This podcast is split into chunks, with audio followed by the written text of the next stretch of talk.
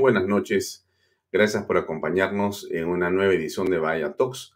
Mi nombre es Alfonso Bahía Herrera y estamos aquí transmitiendo desde Canal B, el canal del Bicentenario. Gracias por acompañarnos como todas las noches de 7 a 8 pm. Hay varias noticias en torno a lo que es la política en el país, la actualidad y aquello que parece central. Déjame comenzar solamente por mencionar algunas de ellas. Quizá una de las más eh, interesantes e importantes tiene que ver con algunos símbolos partidarios que posiblemente no sean vistos eh, en un futuro cercano. Esto no es un imposible, es simplemente el hecho de que en las últimas horas el Jurado Nacional de Elecciones canceló la, eh, digamos, vigencia de algunos partidos que no habían alcanzado las cifras que corresponden a aquello que la ley manda, aquello que la ley estipula. Vale la pena señalar cuáles son esos partidos políticos. Están ahí en pantalla algunos de sus logotipos. Déjenme simplemente señalarlos. Cancelados está el Partido Aprista Peruano, el Partido Popular Cristiano, Contigo Perú, Frente Amplio, FREPAP, Partido Nacionalista Peruano, Perú Patria Segura, Unión por el Perú, Victoria Nacional, Democracia Directa, Renacimiento Unido Nacional, Todos por el Perú, Perú Nación, Vamos Perú y el Partido Morado. Estos eh, partidos políticos han sido cancelados por el Jurado Nacional de Elecciones y no podrán participar en un proceso electoral nuevo, salvo como usted se imagina, que tengan una ficha de inscripción nueva y se produzca una recolección de firmas que corresponde seguramente a sus simpatizantes. Quedan con la inscripción vigente en este momento, básicamente nueve agrupaciones que también están ahí, que son el Partido Acción Popular, Alianza para el Progreso, Avanza País, Fuerza Popular, Juntos por el Perú, Somos Perú, Perú Libre, Podemos Perú y Renovación Popular. Estos son los nueve partidos que están aptos para poder participar en las elecciones del próximo año, que son municipales y regionales. Hay cinco partidos hasta este momento en proceso de inscripción. Uno se llama Nuevo Perú, Partido Democrático Educa Perú, Partido Democrático Perú Unido, Partido Frente de la Esperanza 2021 y Partido Patriótico del Perú. Eso es como están las cosas en el campo electoral. La campaña eh, todavía no ha comenzado en realidad, pero como ustedes imaginan, los motores se calentarán en las siguientes semanas. Más básicamente las campañas comienzan más o menos un año antes. Así que si la elección es en octubre o noviembre del año 2022, estamos ya a mediados casi de septiembre, eh, el próximo mes o a más tardar en eh, el mes de noviembre deben comenzar las cosas nuevamente a calentarse. Bien, déjenme comentar algo aquí que me parece importante. Lo vamos a comentar con nuestro invitado, que es Manuel Romero Caro, un economista con mucha experiencia, que además ha sido eh, también director de un medio importante, como la gestión, y también ha sido ministro de Estado, conoce la parte pública, conoce el emprendimiento o el empresariado, es un hombre que eh, está muy vinculado a diversos sectores económicos y por lo tanto su opinión va a ser también importante para referirnos qué ha ocurrido, porque esta noticia que yo les pongo ahí en la pantalla tiene que ver con la refinería de Talara. La Contraloría detectó sobrecostos por más de 1.115 millones en el proyecto. Hoy día, en una conferencia de prensa, el señor Nelson Schack ha rendido cuentas de una auditoría vinculada a la contratación y ejecución de unidades auxiliares. Si bien es cierto, son 1.115 millones de un proyecto de cerca de 6 mil millones de dólares, igual sigue siendo un asunto que merece el máximo de la atención. Antes de pasar a como invitado, déjenme ponerle este titular de expreso del día de hoy muy preocupante. Perdónenme, esto creo que es del día de mañana, si no me equivoco. no, este es de jueves, perdón, es del día de hoy, efectivamente. Bueno, ¿qué cosa es expreso? Una cosa que es preocupante, por cierto, preocupante. Todos estamos eh, tratando de saber qué va a ocurrir con el señor Julio Velarde. Déjenme ampliar un poquito expreso para que ustedes lo vean si lo están viendo, pero le leo básicamente los subtitulares y después comenzamos nuestra conversación con Manuel Romero Caro. Eh, miren, todo indica que Julio Velarde no seguiría en el Banco Central de Reserva, eh, señala Pedro Martínez, congresista de Acción Popular en entrevista con Expreso, con un pie afuera. Bueno, hay una discusión en torno al directorio que no sería afín, que no sería uno que pudiera ayudar o colaborar o que estaría de acuerdo con aquello o las líneas de independencia que maneja el señor Julio Velarde. Y entonces, Julio Velarde haría un pie o un paso al costado. Eh, ¿Qué dice el congresista? Me atrevo a decir que si Julio Velarde sale del BCR, se va a desestabilizar la economía y va a generar un caos para el cual no estamos preparados. Eh, por cierto, se ha mencionado varios nombres en las últimas horas. Hay una gran incertidumbre sobre este tema y parece un asunto central. Parece un asunto central. Lo vamos a dejar ahí, vamos a salir de esta noticia que es preocupante y vamos a agradecerle a Manuel Velarde que ya está conectado con nosotros por acá. Déjenme saludarlo. Manuel, ¿cómo estás? Muy buenas noches. Gracias por estar con en Vaya Talks. ¿Cómo te va? Buenas noches, Alfonso, y a todos los eh, televidentes. Gracias por acompañarnos. Eh, estás un poquito pegado a la pantalla, por si acaso. Si te puedes eh, alejar un poco va a ser mejor para que se te vea ah, exactamente, perfecto, Manuel. Ahí, está, ahí está mejor. Gracias, gracias. Y si te pones un poquito al centro, pues estás de costado. Y yo sé que estamos improvisando siempre un poco porque esa es la ventaja de estar en internet y en casa. Hay una serie de cosas, por si acaso, lo digo porque si escuchan el ladrido de un par de colaboradoras que tengo yo acá, que son Maya y Cala, es evidentemente porque es parte del espacio eh, doméstico que uno tiene que manejar, ¿no? Pero en fin, es como nos tenemos que acomodar. Bien, Manuel, yo eh, estaba muy interesado días de conversar contigo por las razones obvias que todos conocemos, y esto tiene que ver con la situación económica, ¿no? Eh, da la impresión que el, gobierno está avanzando en el pensamiento frank, déjame llamarlo así, simplemente para tratar de, digamos, singularizar en una posición del ministro de Economía, sin que el presidente aparentemente eh, diga nada, ¿no? El presidente es silente y vemos solamente a Franke en acción, pero también en una acción bastante discreta. Y escuchamos estos rumores, por ejemplo, los del caso del señor Velarde, por donde quisiera comenzar el análisis contigo de la parte económica. ¿Tú consideras que eh, una salida de Julio Velarde puede ser tan dramática como algunos señalan? ¿Es eh, el principio de un terremoto económico o no es para tanto? Bueno, en el caso de Julio Velarde, como en muchos otros, eh, se han producido pues marchas y contramarchas eh, y al final se genera una serie de inestabilidades. Lo que se había quedado en la última reunión que tuvo Julio Velarde con el presidente y el ministro de Economía era de que iban a seguir adelante, pero que Julio Velarde iba a tener la posibilidad de tener una mayoría en el directorio de siete. El, cargo de Julio Velarde no es presidente ejecutivo, sino presidente del directorio. Por lo tanto, tendría que tener cuatro votos a su favor para que no se repitan episodios anteriores cuando Richard Webb y el propio Julio Velarde tuvieron que, que renunciar porque no tenían mayoría.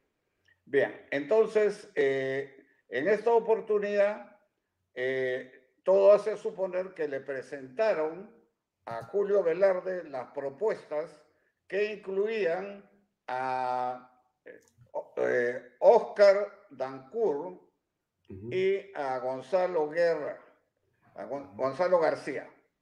Estos dos personajes habían estado como integrantes del directorio en la época en que Richard Webb era presidente del directorio en el gobierno de Toledo y eh, eh, estaban en la oposición, entonces le, bloqueaban constantemente las iniciativas técnicas de, de Webb hasta que, eh, como tenían mayoría, porque ellos tenían cuatro votos, se hartó Richard Webb, tuvo que renunciar Julio Velarde, que era el único que lo acompañaba, también renunció y se fue de presidente del Fondo Latinoamericano de Reservas. Esto es una historia conocida entre, entre los economistas y eso no lo ignora el ministro de Economía. Entonces ellos ya sabían que si le presentaban la alternativa de Dancur y la alternativa de Gonzalo García, Julio Velarde los iba a rechazar porque era obviamente, eh, ya había pasado por ese tránsito y no quería repetir esa guerra de guerrillas. Entonces, me imagino que Velarde los ha rechazado y ahí eh, se, eh, se empezó el problema porque Velarde no tiene ninguna seguridad de que si entran Dancur y Guerra García no se repite el mismo episodio que en la época de Toledo. Entonces, esto ha generado una inestabilidad, además inútil, porque de acuerdo a lo, establecido en la Constitución, de los cuatro eh, candidatos del Ejecutivo, el presidente tiene que ser ratificado por el Congreso. Y si no está Julio Velarde y presentan como presidente a Oscar Dancourt, simple y llanamente no van a tener los votos para ratificarlo. Entonces se está generando acá una serie de rumores, inestabilidades, y como siempre, el, el, presidente parece que lo hubieran operado de las amígdalas porque no se pronuncian. Cuando las papas queman, tiene que salir el líder para indicar cuál es el camino para aquietar las aguas. Pero no sale este Pedro Castillo a aclarar, parece que lo que les interesa es generar inestabilidad, generar, agudizar las contradicciones para poder eh, ir en este ambiente, eh, ir avanzando con su programa que hemos visto que, que avanza todos los días, como por ejemplo la Agenda 19, de una serie de, iniciativas laborales que afectan a la competitividad. O sea, las revoluciones como las quiere hacer eh, eh, Vladimir Cerrón, nunca, en ninguna parte, ninguna revolución ha triunfado en un ambiente de expectativas positivas, de crecimiento, de armonía, etc. No, ellos lo que quieren es agudizar estas contradicciones y por eso es que Castillo se cae en siete idiomas cuando eh, podría, ni siquiera tiene que salir a hablar, tiene que mandar un Twitter aclarando las cosas y no lo hace. Entonces, después que no se quejen, porque empieza a subir el tipo de cambio, afecta a la canasta popular y afecta bien a todos los productos y le echan la culpa al BCR por no manejar las cosas. Así no funcionan las cosas. Cuando durante 20 años hemos tenido un tipo de cambio muy estable, la inflación bajo control, pero lógicamente si entran y empiezan a, adoptar medidas como las que he mencionado, evidentemente los inversionistas empiezan a retirar sus inversiones. Si, si yo veo que me van a cambiar la constitución a través de una asamblea constituyente, entonces yo mejor, antes de, de, de invertir, prefiero que me digan en qué va a quedar la regla del juego para poder invertir. Entonces, estos procesos no son nuevos, estos procesos ya se vieron, por ejemplo, en el caso de Venezuela. Entonces, hay que eh, definir de una vez por todas cuál es el camino que se va a tomar, porque aparentemente el camino es este. O sea, el camino es generar este tipo de inquietudes para ver si florece en, medio de ellas su, su, proceso revolucionario. En fin, espero equivocarme, pero todo indica que esta es la situación. Entonces, yo no sé este, qué estamos esperando, porque a este ritmo se va a deteriorar más la economía. ¿Qué vamos a esperar? Que las clasificadoras de crédito nos quiten el grado de inversión.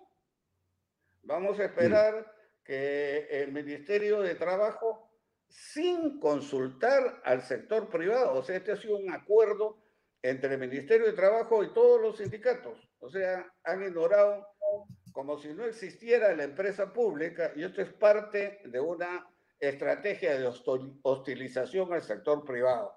Entonces, Manuel, yo quisiera no podemos esperar impávidos que siga avanzando acelerado este programa, este programa eh, que tienen ellos y que ya lo anunciaron en repetidas oportunidades en qué va a terminar, termina en referéndum, en, en el combo desestabilizador, referéndum, Asamblea Constituyente, nueva constitución.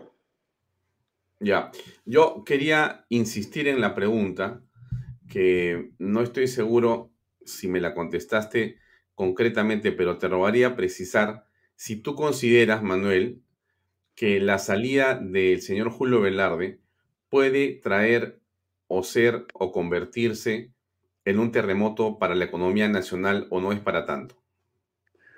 Obviamente va a tener eh, graves repercusiones una vez que se confirmen, porque no puede, los inversionistas tampoco, hasta ahora lo que tenemos es trascendidos, rumores, pero no hay una confirmación en un sentido o en otro. Simplemente dicen fuentes del Ejecutivo firman tal cosa o fuentes del Ejecutivo firman otra cosa.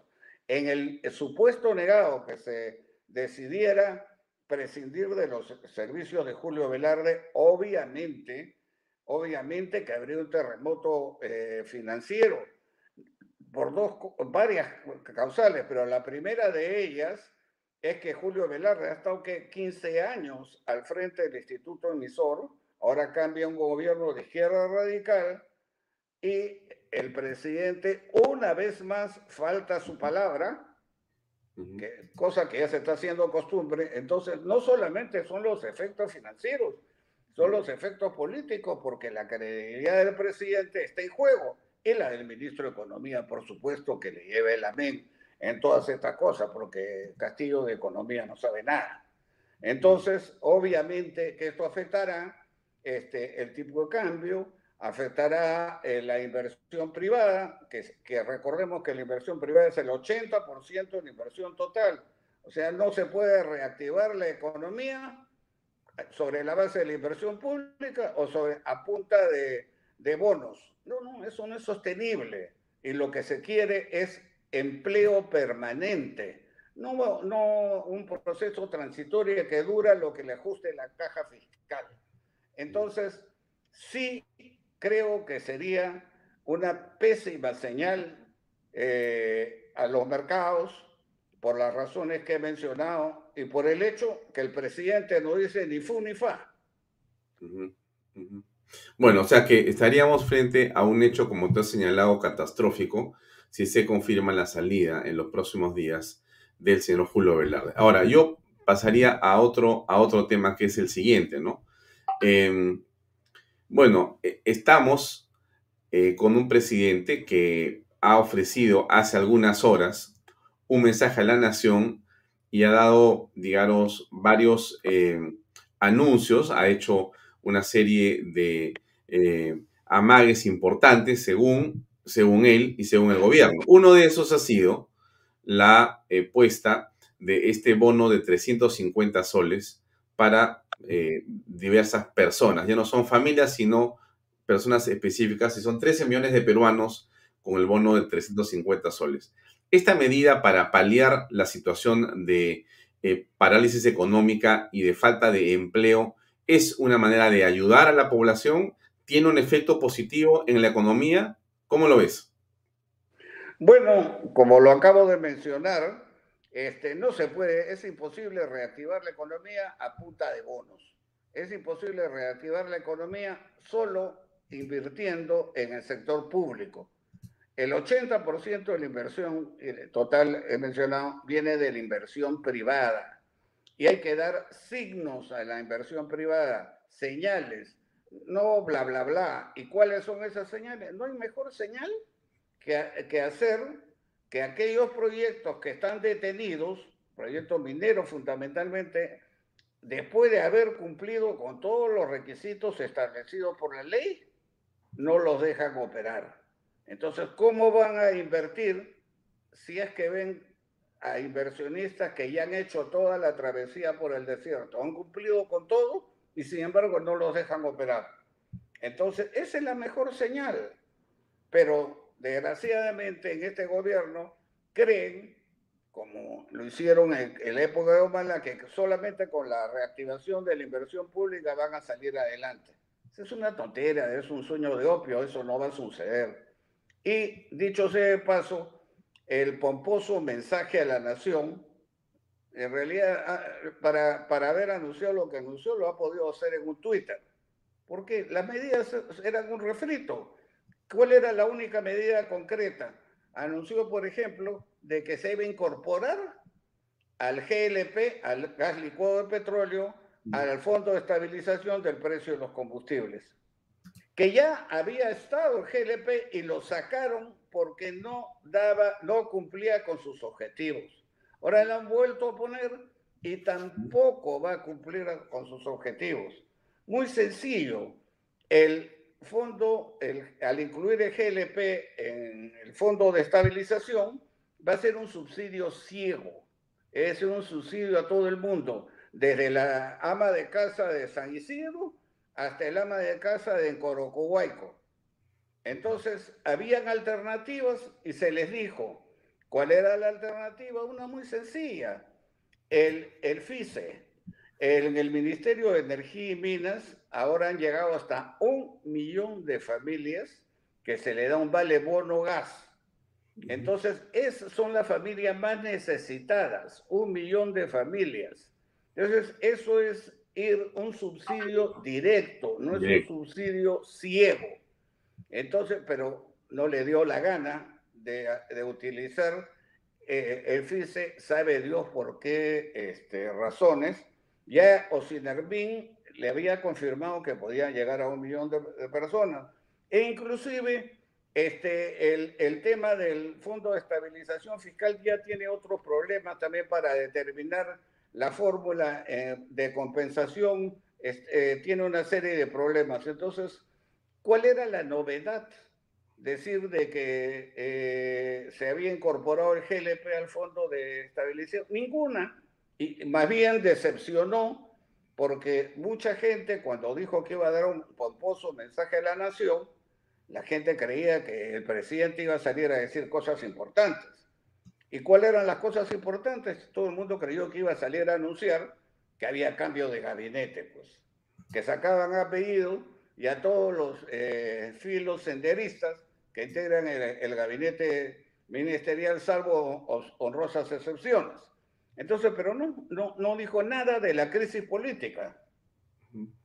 Y, y, la crisis política es la que está generando que, se que se levante el tipo de cambio y el alza de tipo de cambio es la que está generando que suba, por ejemplo, el gas, que sube el pollo, que sube el aceite, etcétera. Entonces el ama eh, casa de todos los días cuando va al mercado de que no le va a alcanzar, cada día le alcanza menos para comprar menos cosas el presupuesto familiar. Y si por desgracia saliera Julio Velarde, obviamente le va a alcanzar muchísimo menos. Entonces, este, hay que poner las cosas en perspectiva, ¿no? Bueno, pero a ver, ¿cómo es que podría ponerse en perspectiva las cosas con em, un gabinete tan complejo como el que tiene en este momento Castillo a su disposición? Eh, a pesar de la confianza, los escándalos en torno al gabinete están presentes.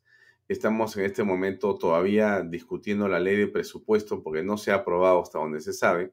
Y en todo caso, lo que no tenemos es un norte claro.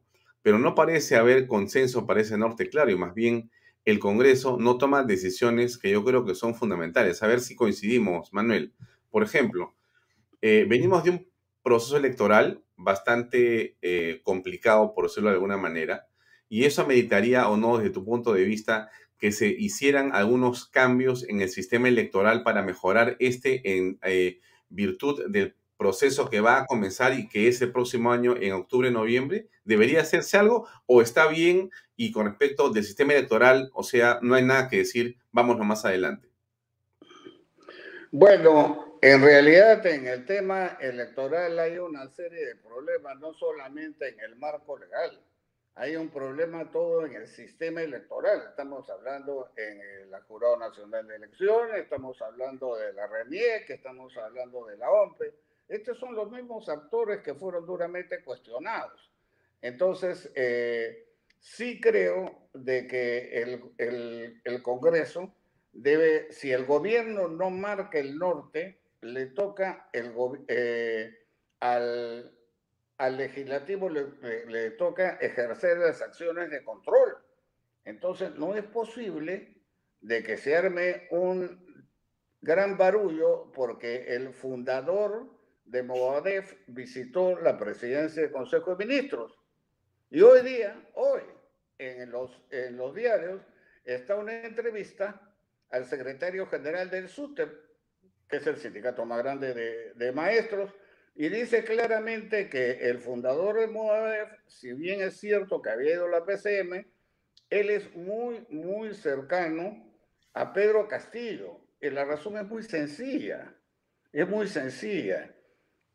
Eh, los serronistas responden a La Habana, son, digamos, más ortodoxos los, eh, los, los castillistas o los maestros responden, son maoístas.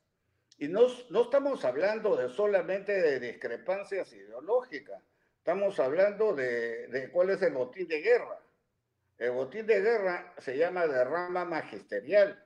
La derrama magisterial tiene todas las aportaciones para el fondo de pensiones de los maestros y el personal en el sector ejecutivo vinculado a este tema son más o menos 400 eh, mil. Multipliquen eso por, me parece que son 250 soles eh, mensuales por 12 meses, por los años que tienen. Eh, para ponerlo en términos este, más sencillos, es como si fuera la AFP de los maestros.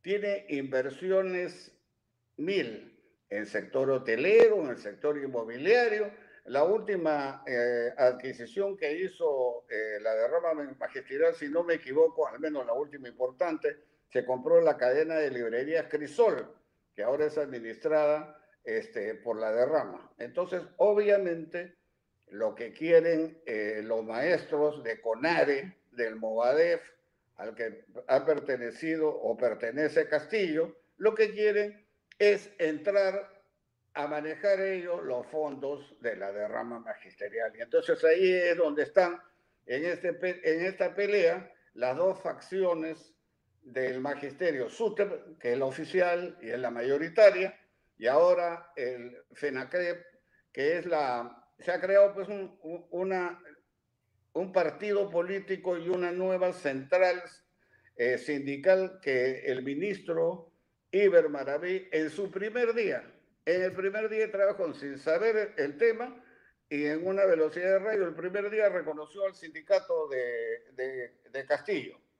Entonces, ese era, por eso hicieron la huelga de 2017 durante más de dos meses y no lo consiguieron. Ahora en 24 horas se lo dieron. Entonces, claro, ahí empiezan ya los, las diferencias. Esa es una diferencia más entre los castillistas y los erronistas. Entonces, este, se están peleando pues el botín de guerra que ya les hemos dicho. Mm, claro, pero a ver, Manuel, el punto está en que el análisis más o menos coincide en el que tú tienes, bueno, tú tienes una perspectiva económica porque es tu profesión y tu especialidad, pero cada uno de los invitados que hemos venido eh, teniendo en Bahía Talks en los últimos días coinciden de una u otra manera en que ese es el problema. ¿No? El tema está en cuáles son las soluciones eh, y cuánto van a tomar esas soluciones si las hubiera. Ahí hay una discrepancia. Y también en la política, digamos, de la oposición. Aparentemente, este es un tema del que también te quiero preguntar por qué no hay aparentemente un consenso en la oposición, sino más bien una división clara en la oposición. Comenzaría por lo primero, ¿no? ¿Qué cosa hacemos para poder avanzar?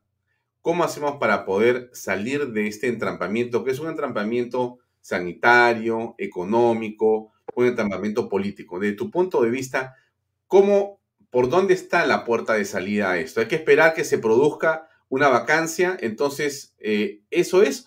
O, qué hay que hacer? ¿O esperar tranquilos? ¿Cuál es tu, visión de la cosa? Empecemos. Algunos, digamos que hay varias alternativas, pero las tres principales son no hacer nada, seguir como estamos ahora. La otra es hacer un cambio radical del gabinete y una tercera que sería la vacancia. Eh, seguir como estamos es, es eh, inaceptable, en fin. Pero muchos creen que haciendo un cambio del gabinete se podría enrumbar y Castillo y la política general del gobierno se podría correr un poco hacia el centro, digamos, hacia el centro izquierdo.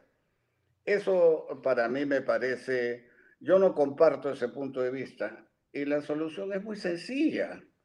Eh, ¿Quién va a nombrar el gabinete? El gabinete lo nombra el presidente Castillo. Yo no me creo ese, cuento de que Cerrón es el policía malo y Castillo es el policía bueno. No, no. Eh, ambos son extremistas. La única diferencia es que uno se encuentra ubicado más cercano a La Habana, al grupo de Río, y otro se encuentra más cercano al movimiento maoísta. Entonces, eh, y, están enfrentados principalmente en el sector de educación. Entonces, pero desde el punto de vista de radicalidad, ambos son iguales, ambos quieren el combo desestabilizador eh, del referéndum, de eh, la Asamblea Constituyente y la nueva Constitución. Es más, Castillo, lo que pasa es que ahora ya nadie se acuerda porque en ese momento nadie le daba bola, en la primera vuelta dijo bien claramente en Huancayo, dijo que en los primeros 180 días de, su gobierno, si llegaba al gobierno, se iban a, a producir dos cosas. La primera, la creación de una serie de asambleas populares a lo largo de todas las regiones del país que se iban a crear sobre la base de eh, las oficinas de, su movimiento sindical que están en todas las regiones y las oficinas que se crearon para, aprobar la, para apoyar la candidatura de Pedro Castillo. Y que eh, sobre eh, el segundo movimiento era de que se iban a tratar de neutralizar las fuerzas policiales llamadas. Entonces, en el, en el primer tema ya han avanzado, se, como les dije el primer día, se le reconoció su nueva central. El partido político lo que van a hacer es todos los maestros que están en su sindicato se van a inscribir en el partido político y con eso van a tener suficientes votos como para poder participar en las elecciones que vienen.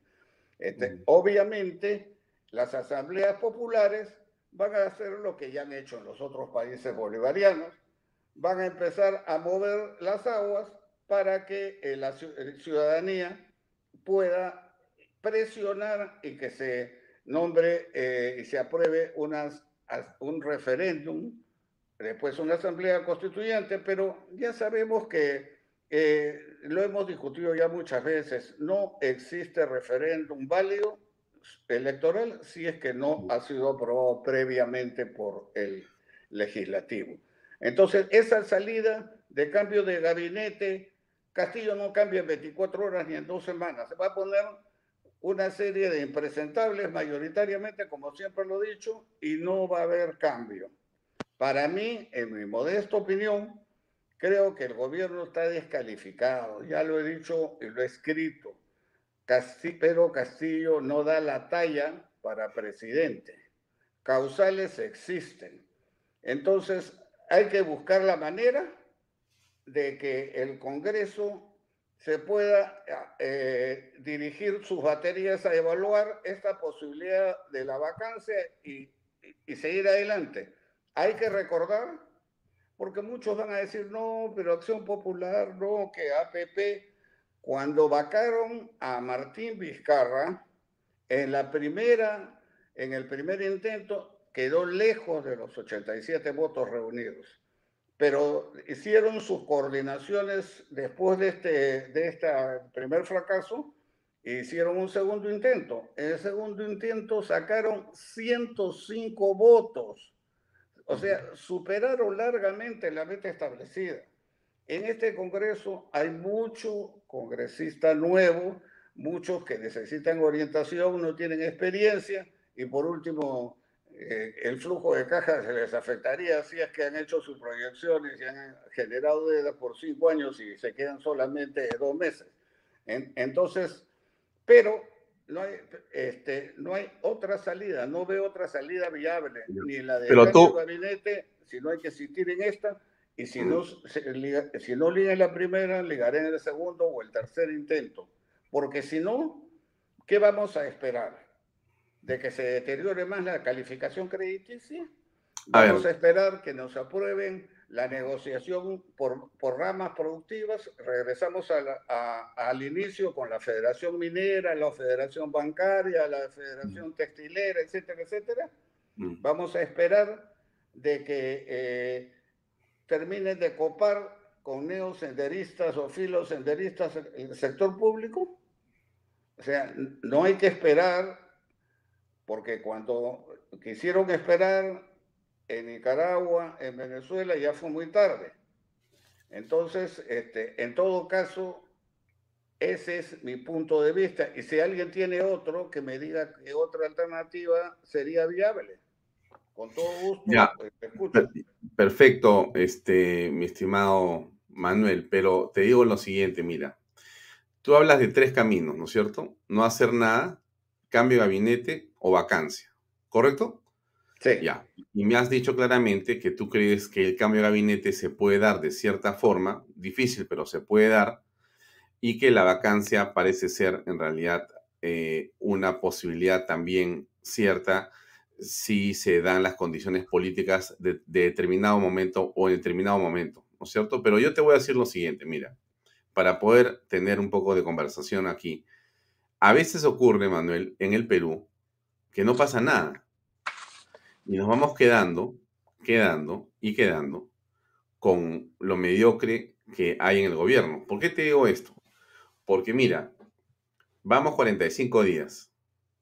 No solamente eso, sino que se ha hecho y se ha revelado informaciones que son gravísimas de comportamientos, de pasados, de eh, delitos, de investigaciones, de evidencias, de una serie de funcionarios públicos que están alrededor de los ministros y a los propios ministros de Estado, incluido el presidente del Consejo de Ministros, y no ha pasado nada.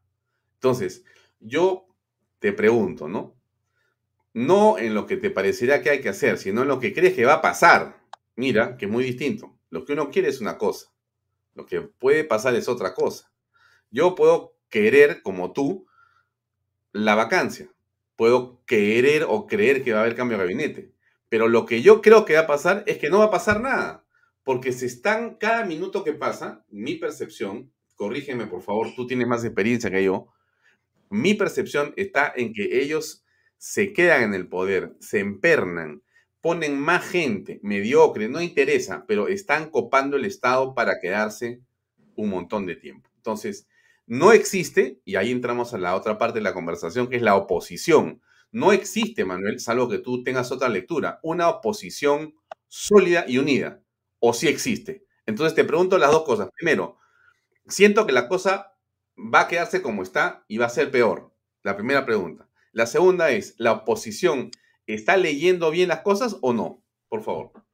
Bueno, en lo primero, eh, supongamos que no hacemos nada y seguimos en el deterioro este que se está eh, haciendo. Si no hacemos nada, este, obviamente va a llegar un momento que así como ha subido el tipo de cambio y ha afectado la canasta popular y todos los insumos, todos los insumos la, eh, que utiliza el aparato productivo, por ejemplo, en promedio un poco más de un tercio de los insumos del sector manufacturero provienen del extranjero.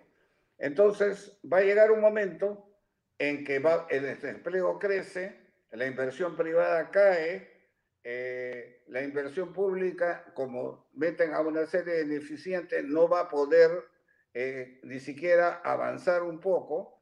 Los inversionistas extranjeros, los pocos que quedan, al ver esa situación, empiezan a liquidar sus papeles en, dólares o los papeles peruanos, entonces eh, los bonos peruanos van a tener que subir las tasas de interés para compensar esa bajada en el precio. Entonces, eh, va a llegar un momento en que la ama de casa se va a dar cuenta de que ya la situación cambió, no es que esto era temporal y no es que solamente estábamos hablando de una devaluación de 13.5%, ojo, la segunda devaluación más grande del mundo después de Afganistán es la peruana. Bueno, va a llegar un momento en que si se dispara el tipo de cambio aún más, entonces simplemente no le va a alcanzar a la gente, entonces la movilización popular va a ser inmensa. Y lo que no pudo hacer el Congreso, lo va a hacer la calle. Simple y llanamente porque no va a haber otra salida. ¿Qué van a hacer los desempleados? Van a tener que salir a inmovilizarse. Entonces, obviamente, si no lo saca el Parlamento, lo saca la calle. Para mí, no, o, ustedes creen que si el tipo de cambio se empieza a trepar, digamos que llegara a 4 o 5 o más, ¿qué, ¿cuál sería el efecto que sobre, sobre la canasta popular? ¿Cuál sería el efecto sobre las deudas en dólares? ¿Cuál sería el efecto sobre todos los contratos indexados? ¿Cuál sería el efecto sobre el sector? Nada, no pasa nada, no pasa nada. Va a haber más maquinita, van a regalar más plata, este, pero, pero es que es un país de cortesanos, Manuel. Es un, pero es un país de cortesanos. La gente se acomoda. Entonces, así como hay personas como tú y mucha gente que invitamos en, en, en Vaya Talks y en Canal B, en los diferentes programas a conversar y que coinciden con lo que tú dices, yo coincido contigo plenamente. ¿eh? lo, que pasa es que para tener una conversación interesante te, te planteo estos temas porque lamentablemente hay otro grupo de personas que lo que dicen es hay que acomodarnos. Porque también en Venezuela hay gente que se acomodó, Manuel, y se quedaron haciendo mucho dinero. ¿ah? O sea que también hay gente antipatriota. O que dice, no, pues, pero, oye, déjalo a sombrero gobernar. Déjalo, déjalo, déjalo. No estés molestando. Entonces, eh, ¿qué piensas de, eso? la pregunta, entonces la pregunta pasa ahí por la oposición, porque ¿qué pasa con la oposición? ¿O no pasa nada? La oposición, cuando tú te refieres a la oposición, estás dando por sentado que la oposición son los congresistas que no, no, que tienen miedo de tomar las decisiones que deben. No, no, no, no, no, no, no. Yo hablo de la oposición, hablo los partidos políticos, la calle, no, la, la, los medios de comunicación, algunos, las redes sociales, alguna parte, la calle, hablo de los congresistas como una en las partes, pero la oposición está formada por un montón de, solo para, ya, solo para aclarar que el concepto de oposición es, es lo que tú acabas de mencionar. Así es. Segundo, eh, es evidente que, que, la gente, que ah, no toda la gente, pero un sector de la gente se va a acomodar. Pero analicemos pues, en Venezuela y en Nicaragua, que son los dos últimos procesos, tenían, y si quiere más atrás con, con Fidel Castro, tanto Castro como Chávez, como, se me ha ido el nombre del nicaragüense, pero en fin, todos eran grandes oradores, líderes que arrastraban al pueblo. Segundo, que tenían un sólido apoyo de los poderes fácticos, es decir, las Fuerzas Armadas y Policiales estaban detrás de, de Ortega, las Fuerzas Armadas y Policiales venezolanas estaban detrás de Hugo Chávez, es más, él mismo era un oficial retirado, entonces eh, habían ganado las elecciones no por 40 mil votos, habían ganado las elecciones de manera arrolladora y tenían mayoría en el legislativo. Entonces, acá miremos, pues, eh, eh, Castillo es un líder arrollador que inflama las multitudes, ya sabemos cuál es la respuesta. Castillo cuenta con el apoyo decidido de algunos de los poderes fácticos. Ni hablar. Tampoco, tampoco. Este Castillo tiene mayoría en el legislativo, tampoco.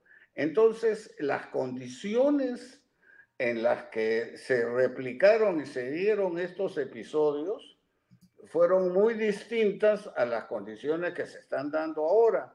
Por más eh, acomoditicio que sea la, eh, la población peruana, todo tiene un límite, porque si llenas de incapaces al sector público, llega un momento en que se paraliza, porque la ineficiencia es mortal. Durante los últimos 20 años, 20 años, ¿eh? la, la, la burocracia no esencial creció 10 veces y en el mismo periodo la recaudación de impuestos subió menos de 5.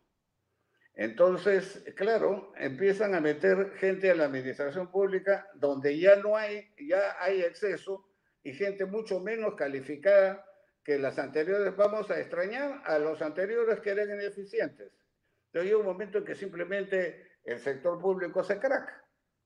No, tú no puedes meter indefinidamente gente, empleados públicos y encima ineficientes, porque empieza a producirse pues una, eh, una serie de inconvenientes y que afectan no solo al sector público, sino que afectarían al sector privado. No, no estamos hablando de nuevas inversiones, sino que afectarían a la actual capacidad instalada que requiere de permisos y una serie de, eh, de servicios del sector público.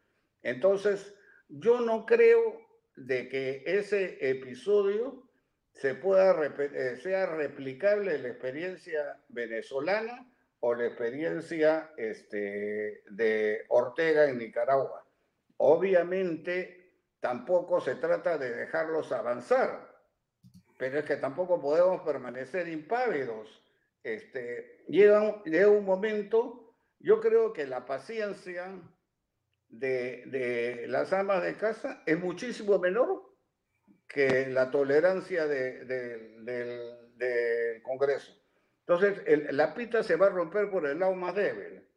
Y el lado más débil van a ser las amas de casa, que ante el disparo del tipo de cambio, ya con la, como son ineficientes, eh, los bonos los van a empezar a entregar más y se van a demorar cada vez más, no van a llegar a todos.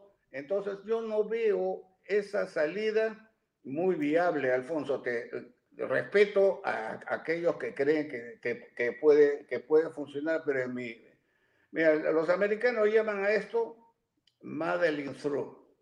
Ya, o sea, te vas arrastrando en el, en el barro, te caes, te vuelves a parar, te caes y vas ahí gateando. Eso, eso no es viable.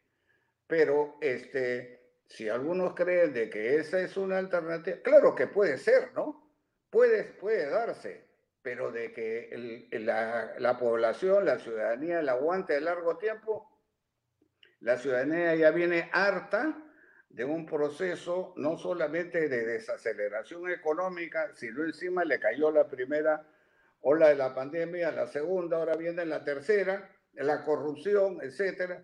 Entonces, el nivel de tolerancia de la opinión pública no es tanto como nos se permite, no es tanto como se cree. Y yo creo que por ahí es que eh, la, la, pita se va a romper. Por eso es que Castillo está tan desesperado de, de, de, evidenciar ante la opinión pública de que está haciendo obra. ¿Y qué cosa? Por eso dio un mensaje de la nación que todo el mundo se quedó este, sin habla, que, que tampoco no lo justificaba. ¿Para qué? Para dar la imagen, estoy chambeando para ustedes.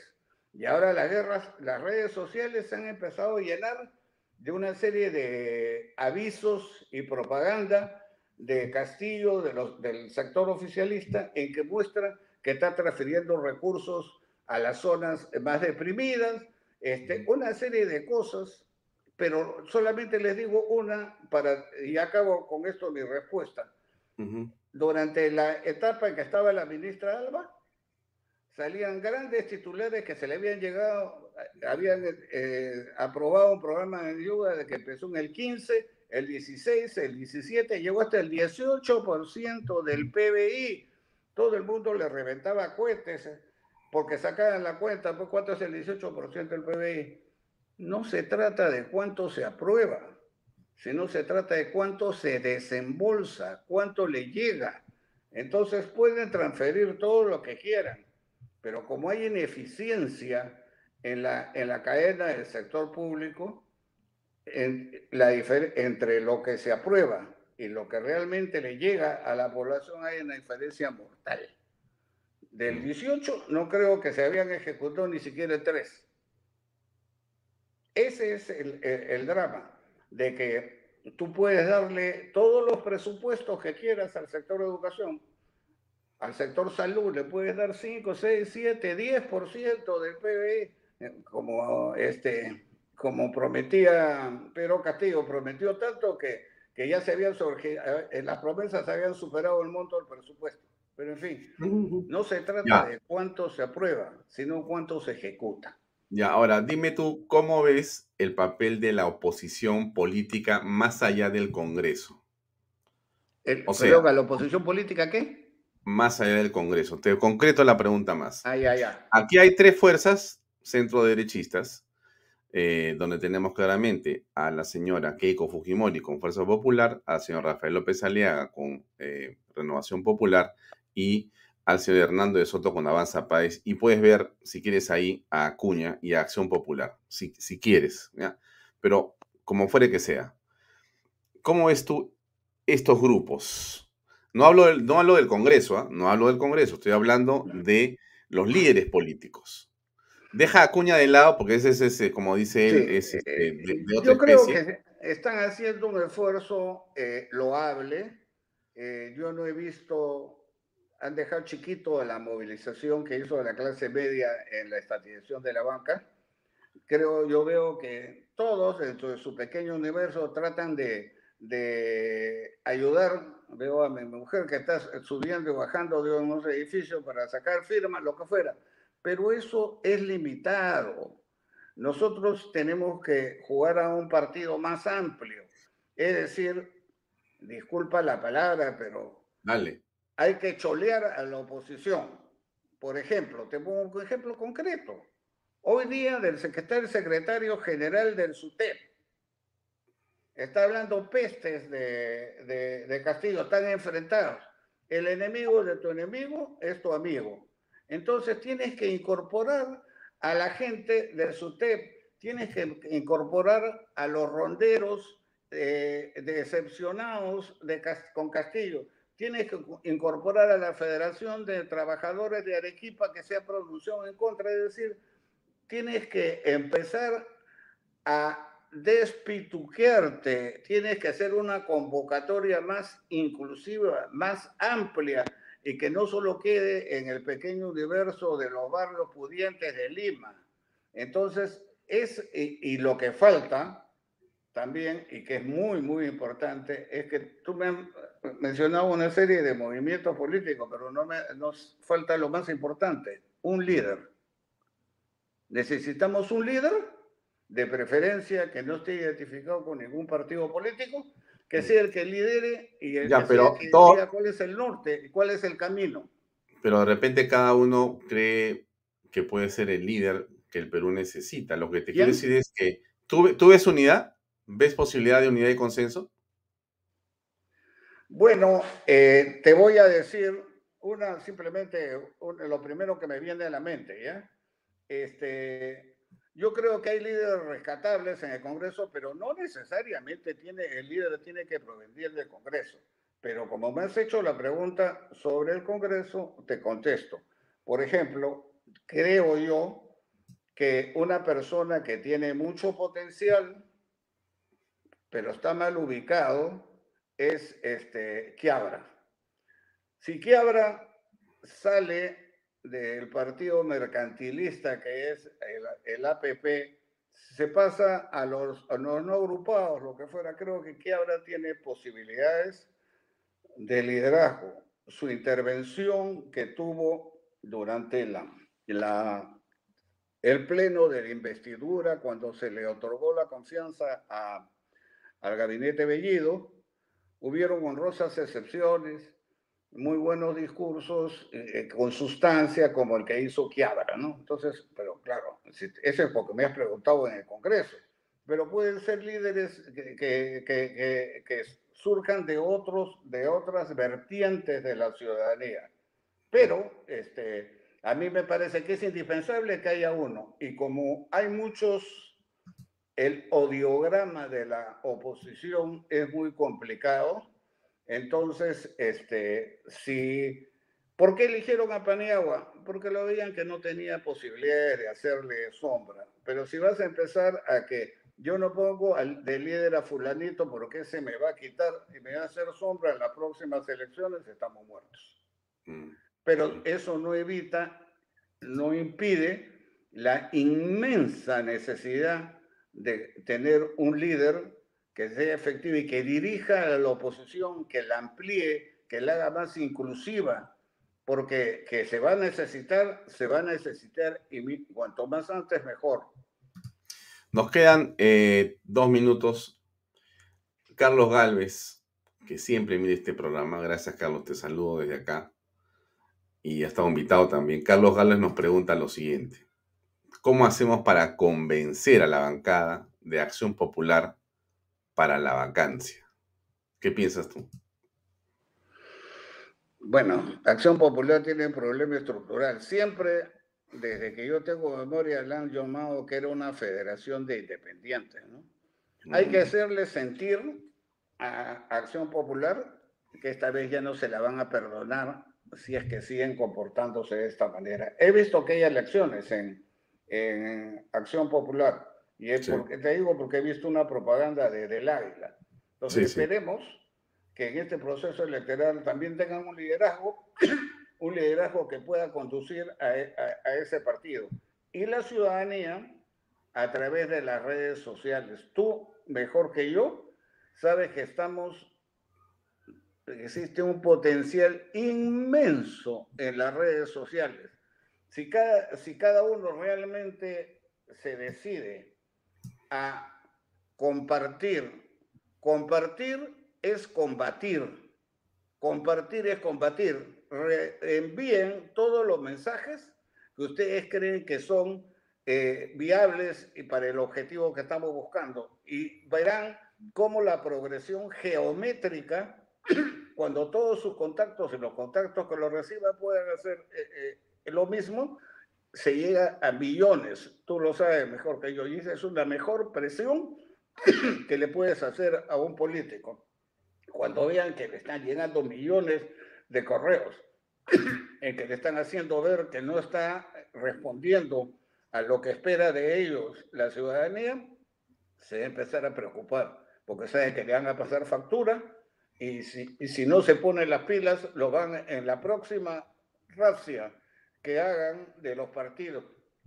Van a estar incluidos ellos y van a pasar la vergüenza de salir a recoger firmas. No es momento de quedarse callado. Cada uno dentro de su pequeño universo debe dar lo mejor de sí para poder avanzar en el objetivo deseado. Muy bien, te agradezco mucho por tu tiempo. Ha sido realmente una excelente conversación, eh, Manuel. Gracias por tu por tus buenos deseos para con el Perú, que están implícitos en tu comentario. Hay que ver cómo salimos adelante. Esa es creo que es la preocupación de todos. Gracias por acompañarnos esta noche en Vaya Talks. Muy amable. Buenas noches a eh, todos. Muchas gracias. Bien, eh, amigos, era eh, Manuel Romero Caro, economista, como lo presenté al principio, un hombre con mucha experiencia en el sector y nos ha dado su pensamiento, sus ideas, nos ha dicho qué piensa por y para el país en esta crisis en la que todos vivimos y que estamos tan, sin duda, tan preocupados.